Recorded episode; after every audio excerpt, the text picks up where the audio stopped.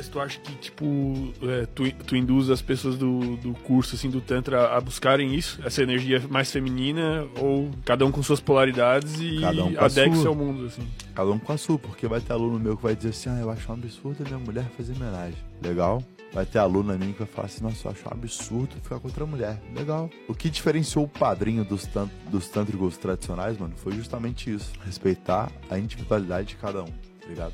Se o Sim. brother quer fazer homenagem ou quer ficar só com a deusa dele, se ele quer casar, se ele quer viver loucamente, transando com 4, 5 mulheres por semana, o cara tem uma ferramenta, um caminho que expande os parâmetros de prazer dele de um jeito que nada mais faria. Só que se ele quer o contrário, tá legal também.